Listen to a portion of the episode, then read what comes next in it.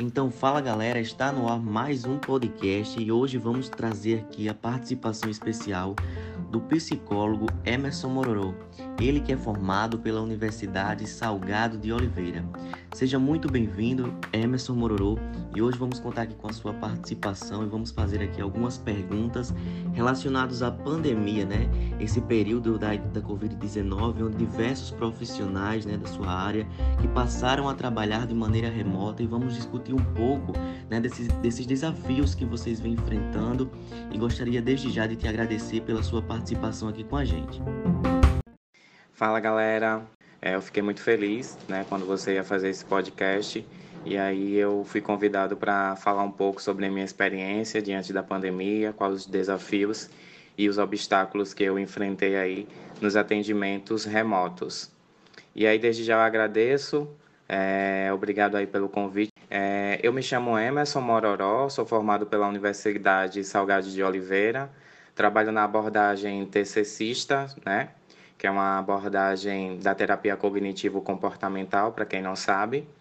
E aí é baseada na combinação de conceitos do behaviorismo radical com as teorias cognitivas. Amo essa técnica, é uma técnica assim que eu a cada dia venho me aperfeiçoando e pratico aí com os meus pacientes. Espero contribuir de forma única aqui para esse podcast Bom, Emerson, sabemos que realmente nessa época, né, nesse período, não é nada fácil conseguir acompanhar todo, toda essa situação de acordo com, com as, as exigências né, que a situação vem nos enfrentando, vem nos impondo. E eu queria saber como você consegue identificar né, esses sinais, esses sintomas né, no, no, nos pacientes, de acordo com essa mudança tão repentina que, que virou a rotina depois dessa, dessa situação do Covid-19. Então, Odaí, diante da, da atual pandemia de Covid-19, ocorreu um elevado índice de adoecimento psicofísico que não necessariamente foi ocasionado pelo vírus, certo? Mas pelo medo em si das pessoas, a ansiedade patológica, a depressão, a síndrome do pânico e a própria insônia em si, entre outras enfermidades que não se instalam necessariamente por Covid-19, mas sim pelo cenário que se instalou no Brasil e no mundo, né? A gente, nós profissionais da área de psicologia, a gente precisou se reinventar, sair de um atendimento presencial onde você conseguia se conectar com o paciente e ir para um atendimento online, né, que atualmente se chama telepsicologia. É qualquer prestação de serviço, falando um pouco da definição, né, qualquer prestação de serviço de saúde mental e comportamental, não se limitando à terapia, mas através do meio tecnológico à distância. E aí a telepsicologia, ela veio para inovar tanto no atendimento como também na avaliação, na análise que o paciente apresenta diante da sua queixa. E aí eu preciso ressaltar alguns pontos importantes. Quando a gente vai para esse tipo de atendimento remoto, a gente precisa ter muito cuidado com o que vai ser feito, como que a gente vai falar, como que a gente vai posicionar diante da queixa do paciente. Sinta que a terapia não está acontecendo, porque o medo dos, de nós profissionais é que é, alguns pacientes poderiam desistindo da, da sua terapia. E aí, com isso, a gente precisou trabalhar muito, investigar muito para saber qual foi a maneira adequada para esse tipo de atendimento.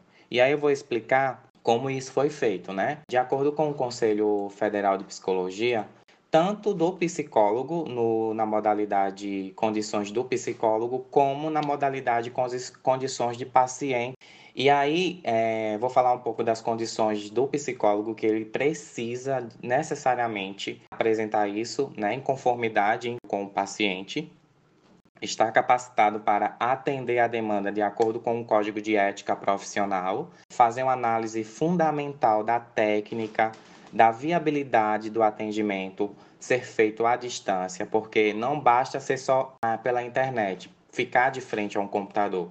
A gente precisa necessariamente avaliar se a internet do paciente é uma internet razoavelmente boa, que a conexão não fique caindo, que a conexão não fique tremendo. é importante fazer essa análise sim junto com o paciente. É, disponibilidade dos recursos tecnológicos adequados à prestação do serviço, como por exemplo, acesso à internet, computador, tablet, celular. O cadastro na plataforma do EPC é muito importante para o profissional começar a atender. É um cadastro obrigatório.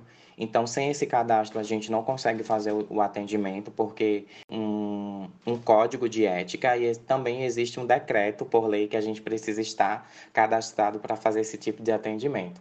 Então, é muito importante que o paciente fique ciente desses termos também, para que o atendimento aconteça de, de uma forma única e de confiança entre profissional e paciente. O conhecimento de plataformas como aplicativos adequados para o atendimento online. Hoje existem vários aplicativos também que podem oferecer esse atendimento de uma forma única, mas a gente precisa também fazer análise de qual que se adequa às nossas condições, tanto como psicólogo, também como paciente, certo?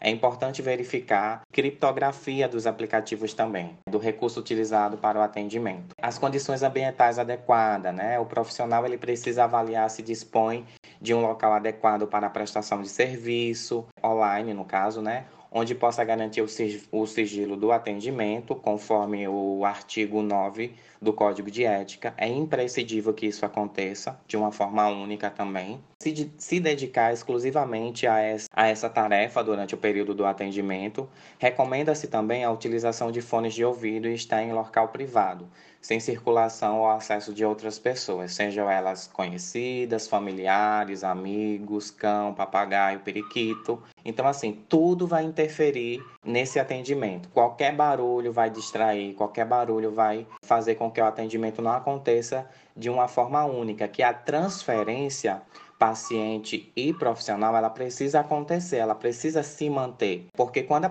a, a transferência de um atendimento acontece, é, de, acontece de uma forma presencial, é muito diferente da online. A gente vai estar conectados, mas não vai estar conectados olhando um para o outro de uma forma pessoalmente presencial. Então, essa transferência precisa se manter conectada. Por isso que qualquer barulho pode interferir. E aí também cabe o paciente querer participar disso ou não, querer ver se isso é possível ou não, certo? E aí as condições que eu citei, né, é, são essenciais para a execução do trabalho. É necessário especialmente a atenção ao contexto do atendimento em situações de crise, porque é, Nessas situações, a gente precisa considerar que podem interferir diretamente no atendimento e até mesmo agravar o quadro do paciente, o que é, é o que a gente não quer nesse momento, né? E aí o paciente ele precisa também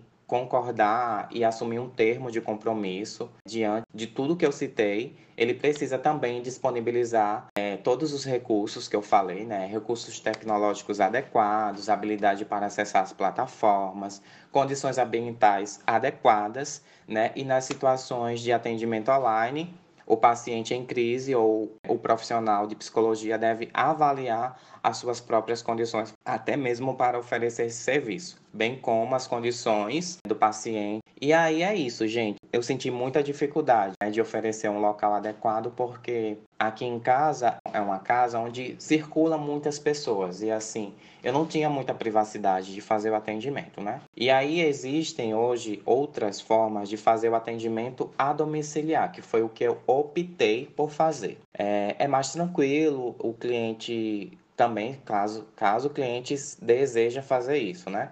Não são todos que aceitam, né? Porque até então, ir para consulta presencial no consultório é uma coisa, você sair do consultório e ir para casa do cliente é totalmente é, contra as regras. E aí você vai adentrar mais sobre a vida do cliente, você vai passar mais a conhecer a família, os amigos, quem ele conversa, se, se existe um canto especial na casa dele a gente vai passar a ter mais, é, invadir mais a privacidade do cliente, e é o que a gente não quer, certo?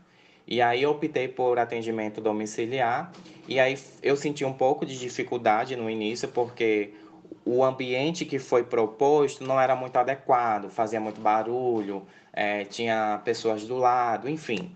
E aí eu, eu tive que me reinventar, né, todos os dias para me poder oferecer Bom, então, Mororó, você como psicólogo, né, tá sempre ajudando o outro, né, principalmente nesse cenário catastrófico e de certa forma ainda lida com o problema das outras pessoas. A minha pergunta é, eu gostaria de saber como você se ajuda, né, como você se cuida, como você consegue fazer esse filtro dos problemas dos pacientes com os seus. Então, Adair, muito boa a sua pergunta. Parabéns aí para quem elaborou, certo? Foi muito interessante, muito importante você perguntar isso. E eu me sinto muito bem, muita vontade em responder. E a psicologia, daí, ela veio para inovar a vida de todo ser humano. A psicologia, ela, ela entra na vida de qualquer pessoa, basta querer. Quando a gente fala é, desse fluxo, né, de separar as nossas demandas e não envolver ou não misturar as coisas, é bem por aí. Todo profissional de psicologia, todo terapeuta, ele precisa estar em terapia, né, para justamente não confundir as suas demandas com as demandas do paciente. É muito importante a gente estar em equilíbrio com nós mesmos, né? A gente precisa ter esse feeling, esse cuidado, porque não basta dizer que é somente psicólogo que vai ouvir um paciente e ficar por isso mesmo. A gente precisa ter muito cuidado porque são vidas humanas. A gente está tá trabalhando emoções, a gente está trabalhando sentimentos, a gente está trabalhando em cima da confiança de, daquele sujeito que, se, que chega no seu consultório, ele deposita uma confiança em você. Então é muita coisa envolvida. Para que isso não aconteça de uma forma deturbada ou de uma forma equivocada, o terapeuta, o psicólogo, o profissional, o psicanalista que trabalha na, hora, na área de saúde mental, ele precisa estar em dia com você mesmo. Até mesmo porque o psicólogo ele não é de ferro. Ele sente emoções, ele chora, ele tem problemas, ele tem dificuldades. E aí a gente precisa estar em equilíbrio com essas áreas da nossa vida para poder cuidar do outro. É muito interessante essa pergunta também, porque o cuidar de si abarca também a opção de práticas e virtudes, como também de valores humanos, né? Que torna a convivência mais agradável e suportável em seus aspectos mais duros ou sombrios. Creio que aqui cabe uma citação de um autor que eu amo muito, que é Oscar Wilde, que todos nós estamos na sarjeta, mas alguns de nós ainda conseguem olhar as estrelas. Então, assim, é muito por aí, sabe, que a gente precisa ter esse cuidado, esse feeling, né, de olhar para o sujeito e sentir que ele está te procurando para buscar uma ajuda, um equilíbrio. E para você conseguir ajudá-lo, você precisa estar em dias com você. Então, eu não tenho vergonha de dizer eu faço terapia, meu psicólogo é maravilhoso. Ele me ouve de uma maneira única e assim ele consegue deixar eu de uma maneira à vontade que eu possa atender os meus pacientes com segurança, com equilíbrio emocional, com uma escuta aguçada. E aí a gente tem que separar essas coisas. A gente tem que ter o nosso momento de cuidar de si para poder cuidar do outro. É, bom, Emerson, é notório realmente que houveram várias mudanças né, drásticas de acordo com a situação que, que a gente vem enfrentando. E aí, para a gente encerrar a nossa entrevista, a nossa última pergunta, eu gostaria que você me falasse é, rapidamente sobre o fluxo, seu fluxo de, de atendimento de pacientes, quanto tempo dura esse processo de terapia. Então, daí o fluxo é bem simples, certo? Eu, como eu não consigo fazer o atendimento, eu só tenho três pacientes. E aí eu só consigo mesmo, de fato, me comprometer com três pacientes hoje, certo? Porque eu tenho outras atividades, meus horários vagos, e aí a gente precisa conciliar. Como eu não quero parar de fazer o atendimento, eu optei mesmo ficar somente com três atendimentos. E aí o fluxo é o seguinte: a gente atende o, o paciente é, dentro de um horário de uma hora, certo? Tem, é uma hora para cada. E aí o paciente ele pode apresentar queixas novas todos os dias. E dentro de uma hora a gente trabalha as queixas novas e as queixas que já estão programadas, já estão é, lançadas né, em, um, em, um, em uma tabelinha que a gente se programa para estar tá falando na terapia. E aí, depois disso, depois de escutar o cliente, eu dou meu feedback, eu dou uma solução, uma visão né, de solução, na verdade. É, dependendo do que o cliente for falar, se, for, se ele for aceitar ou acatar, a gente faz uma supervisão entre profissionais, que é obrigatória a supervisão, ter em vista um olhar diferente, um olhar clínico de um outro profissional, para saber se a gente está seguindo de forma adequada no atendimento online. E aí, depois disso, a gente faz a análise e dá o feedback final para o cliente na semana seguinte. E eu gosto muito, é, eu, não tenho, eu não tenho muita dificuldade em fazer isso. É uma forma única que eu sempre me coloco à disposição e sempre escuto várias histórias, cada uma mais incrível do que a outra, e a gente aprende com isso, né? É, diante do cenário atual, a gente precisa tomar muito cuidado. É, a ansiedade é a doença do futuro, e aí a depressão também está coladinha com a ansiedade, né? E é necessário uma investigação, um olhar diferente, olhar para si, ter cuidado, né? Não achar que é frescura porque não é frescura. E ter esse cuidado de, de humano, sabe? De, de procurar ajuda. Não achar que está tudo acabado, não achar que está tudo que, que tudo acabou. A gente precisa de ajuda sempre, a gente precisa um dos outros e a gente precisa de terapia. É o conselho que eu dou para todos que estão ouvindo. Se sintam acolhidos. Quem quiser me seguir nas redes sociais, é só deixar o convite. Minhas redes sociais são abertas, Emerson Mororó, no Instagram ou Mororó PC. Aí o Facebook também, da mesma forma. Eu agradeço o convite novamente. É, foi muito bom participar desse podcast. Espero que outros convites venham. Fiquem com Deus, se cuidem nessa pandemia, usem máscara e estou à disposição aí para qualquer atendimento psicológico, tá bom? E dizer que até a próxima edição do nosso podcast. Foi um prazer estar com vocês e até a próxima.